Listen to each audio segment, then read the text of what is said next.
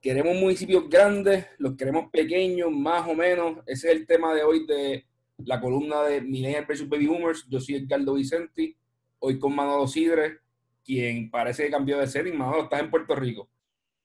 Estoy en mi casa, mano, gracias a Dios. Estoy, bien feliz de, estar de regreso, de regreso acá. Este, la experiencia interesante, este, pero, pero estamos acá, estamos acá. Estamos, nada como casa, nada como casa. Qué bueno, qué bueno, Manolo. Qué bueno tenerte de vuelta. ¿Y cómo estuvo la experiencia de aeropuerto? Porque... Mira, eh, el aeropuerto de Orlando, eh, digno de pena. Un aeropuerto que recibe 84 millones de turistas eh, al año o de visitantes. Ayer había en el counter de JetBlue, yo conté cuatro personas. Este, todas las concesiones cerradas, apenas hay un local para comprarte algún snack como una papita o un chocolate y, un refresco, una botella de agua, este, y un Starbucks eh, bebiendo café. That's it. That's the only thing you have across the airport. No hay nada más. Eh, las medidas de, de, de, social distance, pues el, el, ciudadano las, las seguía. Eh, no vi ningún puente opuesto de, temperatura ni de prueba. no vi ninguna señalización de que por aquí o por allá. Todo eh, sin gente, pero eh, fluida, fluida normal, hasta que llegaba a la, a la, línea aérea, que entonces la línea aérea pues te decía la forma de entrar, cómo van a abordar, que póngase la mascarilla, pam, pam, pam, pam, pam, así. Eh, así que no, no puedo decirte que me traje nada para decirle al gobierno, a Puerto Rico, vamos a implementarlo nosotros. Cuando llegué a Puerto Rico, pues todas las líneas aéreas, como debe ser normal, llegan a un mismo sitio porque no hay, no hay vuelo, ¿verdad?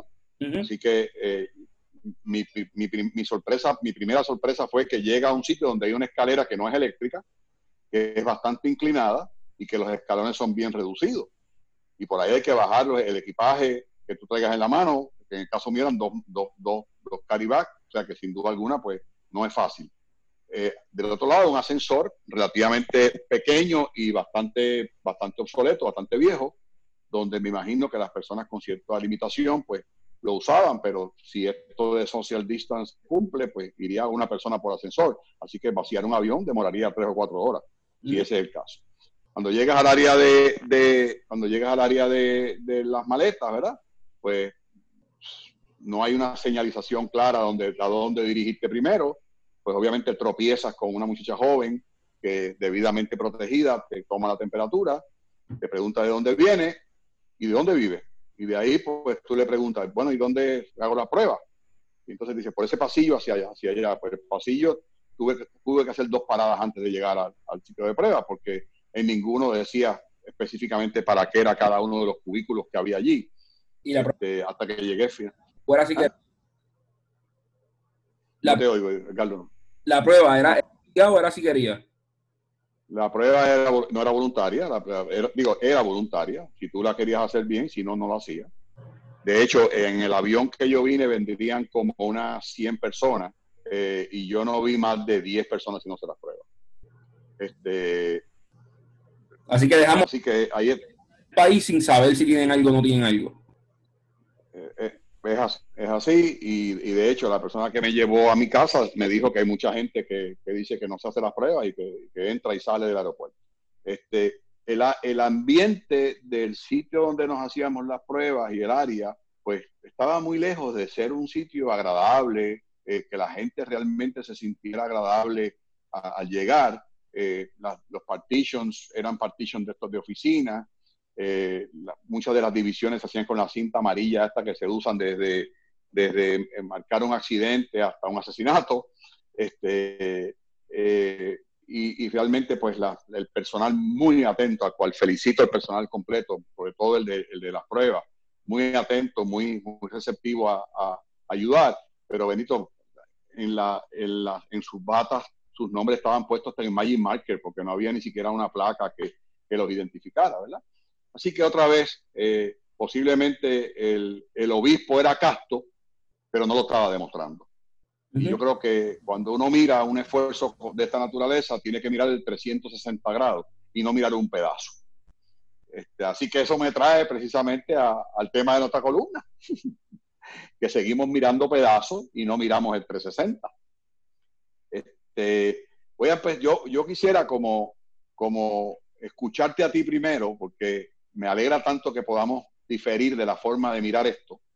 Eh, y me gustaría escucharte porque traes a la mesa un, un, un punto que no fue discutido en la campaña política, no fue discutido en la campaña política, y, y, yo le encuentro que tiene cierta relevancia para entonces yo exponerte mi posición, mm. para entonces llegar, llegar más o menos a un acuerdo que, que nuestros amigos que nos, que nos escuchan por, por las distintas plataformas digitales puedan, puedan eh, recoger algún tipo de información eh, buena en, este podcast.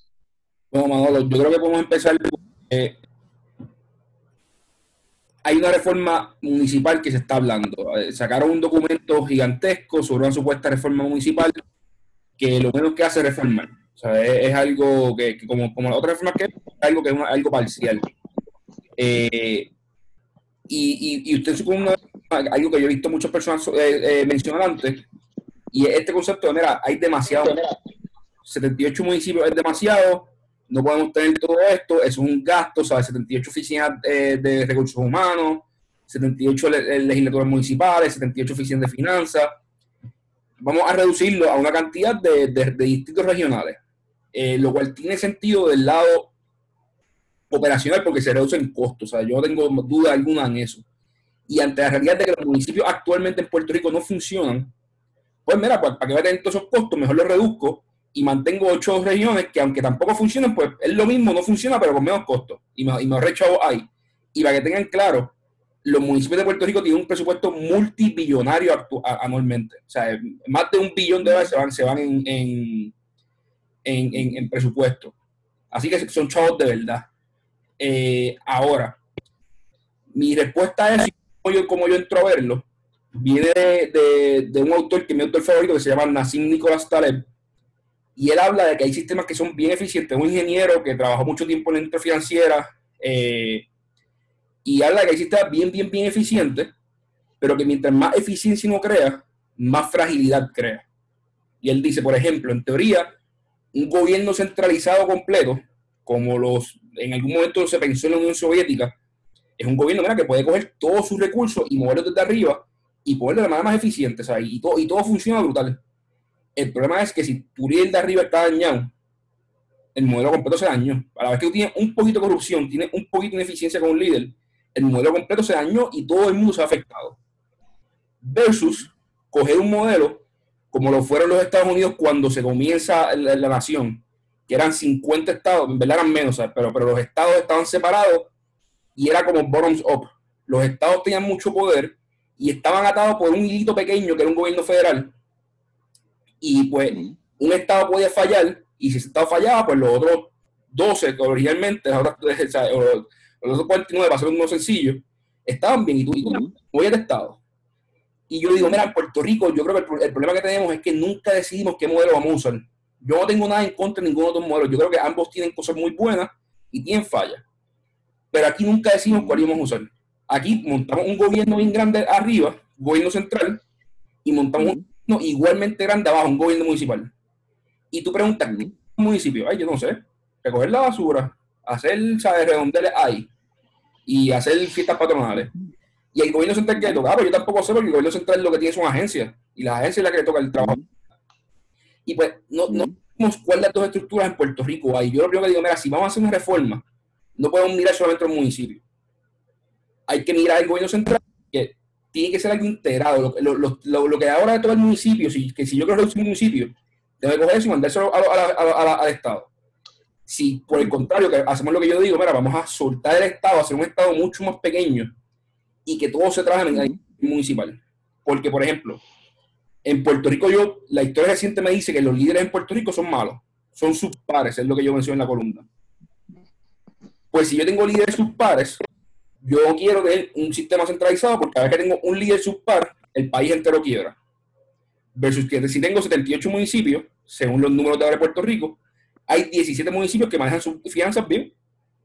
Por lo cual, en 17 lugares en Puerto Rico, que puedo estar tranquilo pagando los impuestos, se va a recoger la basura, se va a hacer lo otro. Ah, hay, hay 50 y pico más que 62 más que, que están mal.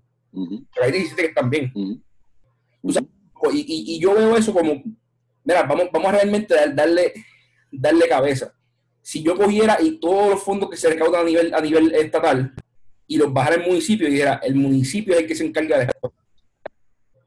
Y no voy a tener un sistema de, educación centralizado, tengo un sistema de educación eh, que, vaya desde de, ground up. Cuando la escuela esté mala, la gente sabe a quién pelear, le puede ir al alcalde a pelear, que le queda cerca.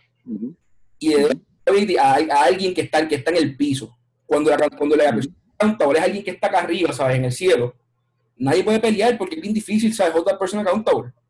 Y lo que, lo que yo sugiero es, mira, vamos a mirar mejor el romper el gobierno central, el romper el monopolio del gobierno central y descentralizar todo esto para yo poder hold people accountable y que esto se dañe entero.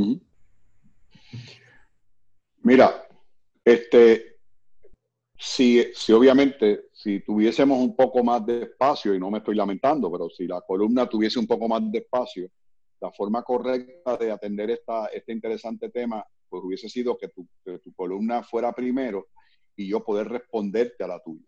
Pero como no es así y no tenemos el espacio, pues gracias a la ayuda de la tecnología, pues podemos tener un podcast donde podemos ampliar un poco más. Eh, yo quiero empezar eh, señalando, y, y, vuelvo a traerlo en este podcast, aquella experiencia que yo tuve con estos dos legisladores, uno de cada partido de mayoría donde a mi pregunta sobre cuáles eran los planes para sustituir el impuesto al inventario, no encontraron otro argumento que decir, estamos identificando otras fuentes para pasar ese, ese costo a otro. En otras palabras, en su pensamiento maquiavélico incapaz de tratar de resolver las cosas, siempre, siempre en su ecuación está que quien finalmente va a pagar los platos rotos es el ciudadano. Punto. Voy a complacer a un grupo de comerciantes quitándole el inventario, el, impuesto al inventario, pero voy a chavar a otro por ciento de la, población para que lo haga.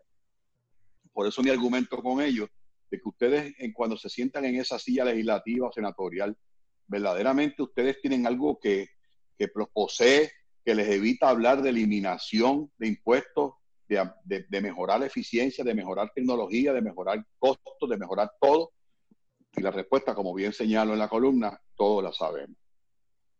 La retórica política, al final del camino, sigue el impuesto al inventario.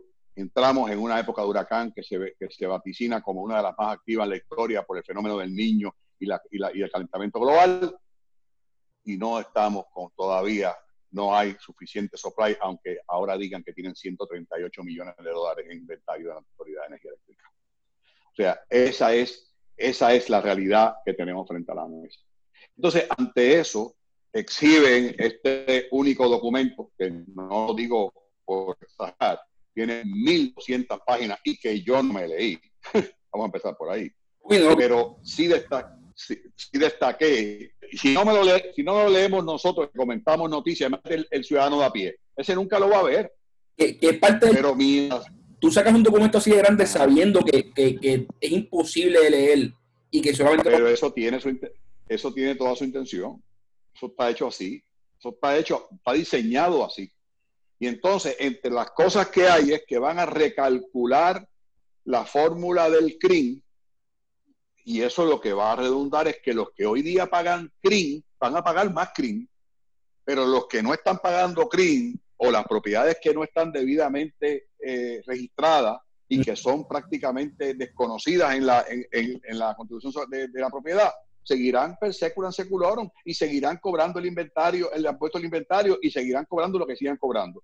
Y se viran del otro lado, donde el 89% de los puertorriqueños utilizan teléfonos celulares, le imponen un impuesto de mil por ciento a la industria de telecomunicaciones, que la misma secretaria o directora de ese departamento gubernamental hace la advertencia para que al final del camino Edgardo Vicentí y Manolo Sidre terminen pagando más por los servicios telefónicos, más por el CRIM y, el que no paga, y el que no rinde, y el que se roba la señal, sigue viviendo en la luna del evento. Porque les es más fácil les es más fácil. Así cualquiera es legislador. Y porque Entonces, y porque están para perpetuar Manolo, ¿sabes? Como que ahora mismo tú pones en el sistema y cuál es el rol de del municipio es levantar las personas correctas para ir cada cuatro años y la, y la vota y que, y que los partidos tengan su gente votando. O sea, es, llevar la guagua. no, hay, más ningún rol en los municipios ahora mismo, porque eso es recoger cultura. Entonces, ¿por, e, ¿por qué yo, entre las cosas que menciono, menciono la regionalización? No es una regionalización que se me ocurrió a mí anoche cuando estaba durmiendo. Esto es un documento estudiado durante mi campaña política por economistas de primer orden. Heriberto Martínez, the way, el presidente de la Asociación de Economistas de Puerto Rico, fue el que hizo ese documento. Y que también la Asociación de, Contadores Públicos Autorizados, el Colegio de CPA, también hizo unas recomendaciones puntuales. ¿Cuál era la, diferencia de mi propuesta a la propuesta de los, de los, de los CPA? Que los CPA abogaban por eliminar los municipios. Yo no creo en eliminar los municipios. Yo creo en crear ocho regiones, no ocho regiones divididas topográfica o geográficamente. Ocho regiones que reuniera elementos como, por ejemplo, empleo conectados a la autoridad, posibilidades de desarrollo económico, población, de manera tal que no hubiese una región más que otra, como ocurrió con la reforma municipal del pasado gobernador Rafael Hernández Colón, que benefició a algunos municipios y a otros lo llevó a la miseria como Maricao y Las Marías. Entonces, en esa misma línea, en esa misma línea, los alcaldes tendrían que asumir el rol que verdaderamente deben de asumir. Y es precisamente, número uno, crear un presupuesto participativo con su pueblo. Y yo te aseguro, mi querido amigo, que los monumentos y las rotondas que tanto hicieron no estarían incluidos en ese presupuesto participativo porque se atenderían las necesidades del país. Número dos, asegurarse que las obras de su pueblo se hagan de la forma eficiente, transparente y honesta. Número tres, ser un representante ante la asamblea o ante el concilio de alcaldes, el concilio regional, de las necesidades de su pueblo. Y número cuatro, garantizar que los impuestos del IBU, de la construcción, entre otros, se cobren de forma adecuada. Y lo demás, y lo demás, todas esas oficinas de asuntos federales, de recursos humanos, entre, por mencionar algunas, esas pasarían a la región. ¿Y qué vendría a ese pueblo? ¿Y qué vendría a esa región? Precisamente la descentralización del aparato estatal que no funciona, cuyo ejemplo principal son dos, las dos vacas de oro del político puertorriqueño, el Departamento de Educación y el Departamento de Salud. Y esa transacción envolvería un ahorro de sobre 500 millones de dólares al erario estatal que pasaría directamente al área municipal. Y el área municipal, a su vez, mediante un proyecto de regionalización, tendría un ahorro sustancial entre, para mencionar algunos, un millón y medio de dólares que cuestan las asambleas legislativas, que todos los que estamos viendo este podcast y oyéndolo saben que en la mayoría son sellos de goma del alcalde incumbente. No es difícil, lo que pasa es que es más fácil cobrarte a ti y a mí. Es más fácil hacer un documento de 1200 páginas. Y, y es más fácil, Manolo, simplemente mantener todo regado y que cuando algo sale mal, tú no sabes con quién protestar. O sea, y, y quizás ese, yo creo que estamos hablando de lo mismo entonces, o lo, lo, que no fue... Sí, lo estamos hablando, seguro, seguro. Y uno puede expandir porque pues, son 400 palabras y el límite pues, lo, hace complicado. Eh, me he dado cuenta de escribir 400 palabras es más difícil que escribir un libro prácticamente. Sí, definitivamente, definitivamente. Que reducir tanto las ideas que, que es complicado hacerlas coherentes. Eh,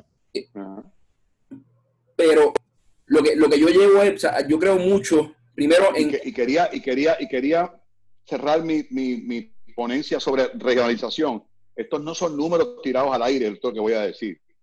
El total de gastos de los municipios de Puerto Rico, añadiendo lo que tú acabas de decir, es de 2.2 billones de dólares al año. 2.2 billones de pesos al año y la expectativa de ahorro por la consolidación regional es de un 15%. Traería ahorros de 340 millones de dólares al municipio y por ende al gobierno estatal. Estamos hablando, señores, de algo que, que va a aumentar la eficiencia, va a aumentar la productividad, porque quiero cerrar ese vínculo que me preocupa muchísimo. Esto no es simplemente ocho regiones para hacer lo que están haciendo, lo que están haciendo ahora. Estos son ocho regiones que tienen dos componentes importantes. Número uno, tiene una, una asamblea regional de alcaldes que se reúne y que el presidente y el, el, el, cada uno de los ejecutivos es el alcalde del, de mayor población de cada una de las regiones. Pero encima de esa, de esa eh, eh, eh, agencia municipal regional, encima de ella hay lo que le llamamos en aquella época una junta, de, una junta fiscal municipal, que precisamente tiene la capacidad y tiene la autoridad para fiscalizar la presea de oro de todo político. ¿Sabes cómo se llama la presea de oro de todo político, mi querido hermano? La libreta de cheque. que es lo que todo el mundo no quiere soltar. Por eso, están, por eso pelean con la Junta todos los días, porque la Junta tiene la libreta de cheque. Eso es todo. Eso es toda la pelea que tiene con la Junta. Así que a mí me parece, a mí me parece que yo, cuando yo leí la noticia con tanto tema que hay que comentar y con cuántas cosas que hay que decir, yo no podía quedarme callado. De verdad que esta gente, lo que, lo que quieren, y concluyo con esto para darte todos los topos a ti de aquí en adelante, es que esto es una agenda del señor Tomás Rivera Chat, de sus senadores y de sus legisladores para perpetuarse en el poder, porque los municipios de Puerto Rico, mis queridos hermanos que nos ven y nos escuchan el vocero, que nos, nos leen y nos ven y nos escuchan a través del podcast del vocero, es una criatura legislativa. Y su función para los ojos de esos legisladores y de esos senadores es el aparato político a nivel de isla que necesitan para ser electos y para ser reelectos. Y eso hay que cambiarlo. De acuerdo, de acuerdo, Manolo. Yo creo que hemos, en el pasado hemos hablado de que las protestas del 2019 fueron efectivas en que lograron probar que los puertorriqueños pueden salir a protestar y hacerlo de manera organizada y buscar un cambio. Esto es uno de los cambios que deberíamos buscar la próxima vez que salgamos a protestar, la próxima vez que salgamos a... Seguro, seguro. Y cambiar. No podemos tener un sistema municipal y un estatal gigantesco.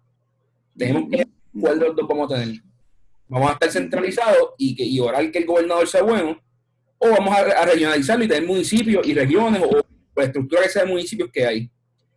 A mí me gusta mucho, me, me, me, intriga lo que usted está diciendo. A mí, yo, yo, me gusta mucho la regionalización porque yo creo que todo el mundo debe saber lo que cuestan las cosas. Si, si el dinero va directo en municipios, los municipios que no tienen sentido existir, porque nada más hay 40 mil personas viviendo y, bien esparcidas, esa gente se va a ir rápido de que, su, de que no me justifica de que ellos tengan una casa en el medio del campo, en el medio de la montaña, que está a 10 minutos de su próximo vecino. Y que si quieren vivir ahí, mira, pues los chavos no dan del municipio, hay que hacer las cosas yo. Y no van a ser subsidiadas porque cuando, tú regionalizas de esa manera, pues no te, no te subsidian. El, problema con el Estado grande es que por tres votos subsidia todo el mundo y de momento hay una guerra de subsidio y tenemos lo que tenemos hoy en día. Postes eléctricos que llegan hasta el medio de la nada para, para, darle, para darle electricidad a una casa, ¿sabes? Y estas cosas que no, que no, que no cuadran. Pero estoy de acuerdo, o sea, tiene, tiene que haber un intermedio, porque sí hace falta cierta regionalización, sí hace falta, me gusta mucho la idea, la, idea de que, mira, el que, el que manda es el que más gente tiene en su municipio, eh, porque estamos en una democracia, ¿sabes? Los, que más aportan son los que más tienen que, tener, tienen, que, tienen que poder mover. Y no podemos simplemente subsidiar a todo el mundo porque sí. Eh, Mira, el, el, efecto de regionalización, esto es sin, como decía un amigo Coco Morales, sin meter la grúa del digger más profundamente. En, tocado por encima, el ahorro que tendría el Fondo General en el proyecto de regionalización transfiriendo la Oficina General de Permiso a las regiones, el DITOP, los parques nacionales, la autoridad de tierra, la aportación a los municipios, que para el año 2015-2016 fueron 260 millones de billetes. El AEP y el COFIN, estamos hablando de 501 millones de dólares al año y sobre 1.200 empleados. Ah, Eso es acariciando, acariciando la barriga nada más, como decía mi papá. 500 millones de pesos es más de lo que se recauda en, en, en crimen. Por amor a Dios. Impuesto de inventario. El impuesto Por amor a Dios. Y pico millones de pesos. porquería. Eh. Nosotros podemos eliminar este problema gigantesco que nos causa eh, terror que cuando llega cualquier evento eh, cíclico, atmosférico o, o, sea, no, nos afecta el vivir, simplemente reorganizando esto, sin, sin cortes masivos, o sea, simplemente reorganizando la estructura de una, manera, coherente. Y por eso, por eso yo culmino. Vamos a salir a, protestar cuando volvamos a salir a votar. Vamos a votar con estas cosas en mente. Vamos, esto tiene que estar el número dos. Ese es el mensaje. votar por la justicia. Para que me responda a mí. Para ¿Quién, hable de, ¿quién, ¿Y quién habla de esto? y habla de esto con conocimiento, porque no es disparar el, títar, el chícharo, es hablar con conocimiento. Por eso yo culmino mi columna diciendo, señora gobernadora, con el respeto que se merece nuestra gobernadora, por otra vez le tienen la mesa servida para cambiar el país. Así, eso sí. Si nosotros le pusiéramos la pasión que le ponemos a esta ley ahora de retroactividad criminal que están discutiendo, al tema de los derechos civiles, al tema del presupuesto. si nosotros le pusiéramos una cuarta parte de la pasión que le ponemos a la, a la pelea chiquita, a estos asuntos, cambiamos el país. Pero la culpa, y esto lo digo con todo mi sentimiento de dolor, porque yo soy parte de esa realidad, la culpa es nuestra, no es de ellos, que no le exigimos que hablen y que traten y que discutan y que resuelvan los asuntos realmente importantes de Puerto Rico y nos conformamos con la botella y con la baraja. Esa es la realidad. Puerto Rico va a cambiar el día que su pueblo cambie y sus líderes tendrán que cambiar. Pero si el pueblo no, cambia, tendremos los líderes que queremos. Eso es así. Y las reformas municipales, hoy de 1.200, vendrá mañana la reforma agraria y serán 7.000 páginas. Nadie la entendió, pero lo hicieron, porque es un gobierno y un sistema enfocado en el esfuerzo, en el ay bendito y en el bregando, y no en los resultados. Eso es así.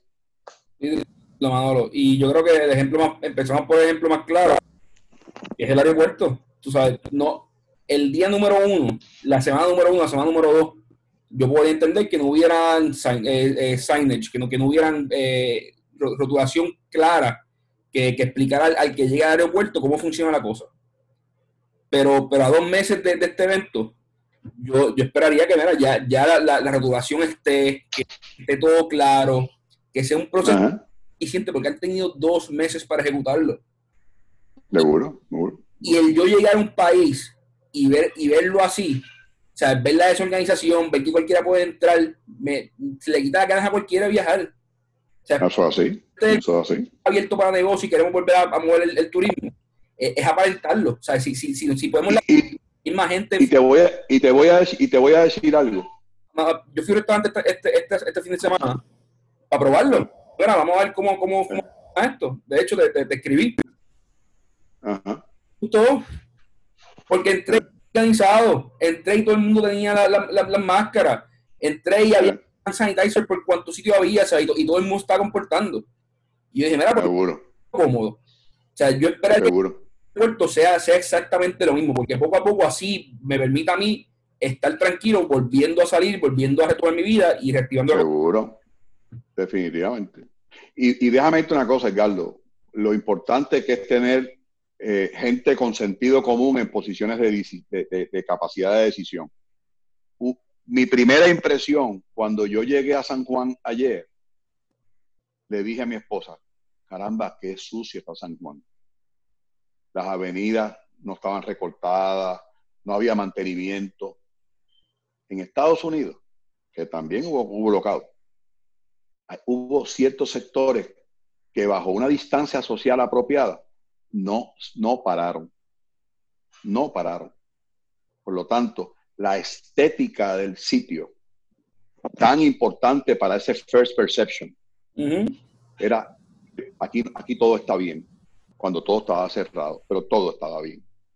Así que yo creo que otra vez, Puerto Rico, el día que decida salir a protestar por las cosas que verdaderamente tienen sentido de protesta, los políticos van a recibir el mensaje. Mientras tanto, ellos van a decir, a esta gente lo que le gusta la pelea chiquita, a que si, a que si te meto preso, a que si te saco, a que si acá, eso es lo que le gusta a la gente, el bochinche político. Y ellos se han montado en ese bochinche político, en los shows mediáticos de ir al departamento de trabajo, a que no pase nada y la gente no se pierda el, el, el reportaje porque cree que es de valor. Nosotros como país somos los únicos que podemos cambiar esto. Si no vamos a hacer nada, no nos lamentemos y adaptémonos y conformémonos con lo que tenemos. Bueno, yo. Fuerte abrazo. Empezamos, empezamos pensando que estábamos en sitios diferentes, pero acabamos igual, como, como siempre pasa. No, seguro que sí, seguro que sí, seguro que sí. Esto fue Millennials vs. Baby Boomers. Yo soy Edgardo Vicentí con Manolo Sidre. Eh, la columna sale todos los lunes en El Vocero y el podcast sale el lunes por la tarde. Dele, dele share, dele share a todo esto, dele share a todo lo que, a todo lo que ve. Que esto llegue a sus hijos, a sus nietos. Pero pongamos a pensar, no es que tengamos a eh, eh y yo la razón de todo, no, no, nos equivocamos todos los días, pero que llegue material de discusión con sentido y no la pelea pequeña, la cosa pequeña que no produce nada. Totalmente de acuerdo. Gracias, Un abrazo.